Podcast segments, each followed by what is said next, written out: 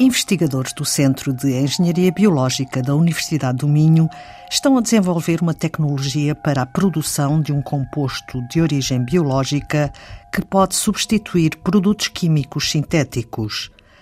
A Hydrofiber, uma celulose bacteriana, explica Miguel Gama. Eu trabalho com celulose bacteriana há talvez cerca de 20 anos, eh, inicialmente numa ótica de investigação mais fundamental e, e, e dirigida na área biomédica. Entretanto, há cerca de 10 anos, juntamente com um colega, o Fernando Dourado, aqui do Centro de Engenharia Biológica, nós fundamos uma, uma spin-off, Satisfiber, uma spin-off da Universidade de Minho, naturalmente, eh, com a missão de a desenvolver tecnologia para a produção eh, industrial da celulose bacteriana e, e também para o desenvolvimento de aplicações deste material. E o que é exatamente a celulose bacteriana? Bom, é uma celulose produzida por bactérias. Eh, isso significa que é, uma, que é um material quimicamente idêntico ao que é produzido no reino vegetal. Eh, portanto, a celulose tem um, uma estrutura química idêntica quando produzida por plantas, por árvores ou, ou por bactérias, mas eh, tem algumas particularidades quando produzida por uh, bactérias que a distinguem de algum modo do, do ponto de vista mais morfológico. A celulose produzida por bactérias é, é, composta por filamentos muito longos, com uma espessura muito pequena, de gama nanométrica, tem algumas dezenas de nanómetros de espessura, enquanto que a celulose produzida em plantas tem uma espessura bem maior. Por outro lado, quando produzimos a celulose em bactérias, conseguimos eh, purificá-la uh, e obtê-la quase que virtualmente pura, enquanto que no caso da celulose produzida em plantas, essa purificação é mais difícil e na realidade nunca se consegue purificar completamente. Essas serão, serão talvez as características distintivas da celulose bacteriana e que são relevantes eh, tecnologicamente. A celulose bacteriana tem vantagens na utilização em vários produtos.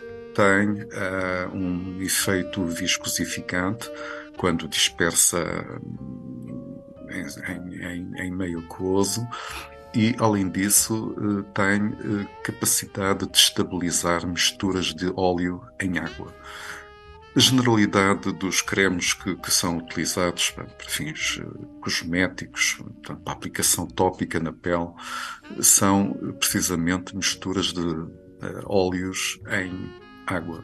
Essas misturas tendencialmente separam-se rapidamente se nada for feito para estabilizar essa mistura. Sabemos o óleo não, não mistura bem com, com água. É necessário adicionar algum tipo de agente que estabilize essa mistura. Tipicamente utilizam-se surfactantes, uh, produtos químicos, uh, que nós pretendemos justamente substituir pela celulose bacteriana.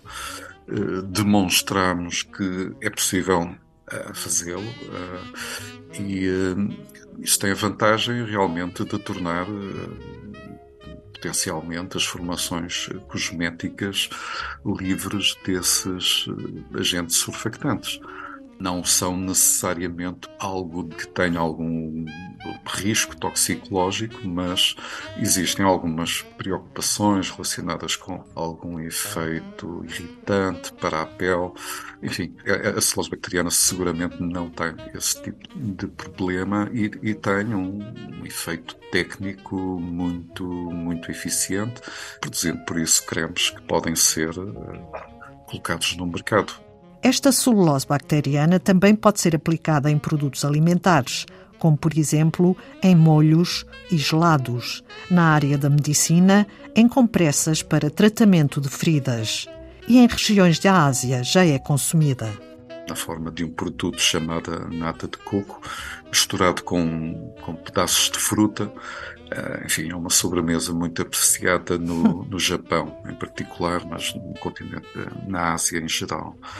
E, portanto, existe de facto eh, uma produção eh, industrial, eh, a nosso entender, numa escala muito menor do que virá a acontecer no futuro e com uma gama de produtos que poderá realmente ser muito diversificada no, no, no, futuro, à medida que for sendo possível produzir a celulose bacteriana a, a, custos competitivos, o que depende do desenvolvimento das tecnologias que o permitam e, e nós estamos a trabalhar eh, nesse sentido. É uma, biote, uma indústria biotecnológica comparável a outras indústrias eh, biotecnológicas, como a produção de, de, de, alguns alimentos, como a cerveja, ou como a produção de antibióticos. Portanto, podemos fazer um paralelo com essas indústrias. É uma biotecnologia.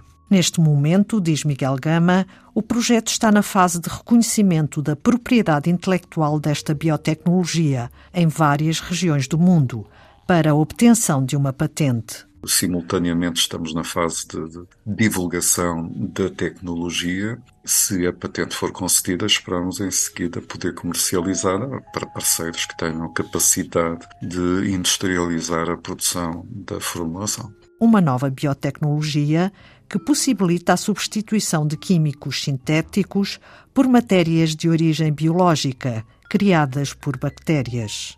Chama-se Hydrofiber a nova formulação de celulose bacteriana. É tudo por hoje em Antena 2 Ciência, também disponível em podcast. Voltamos na próxima segunda-feira. Até lá, passe uma boa semana.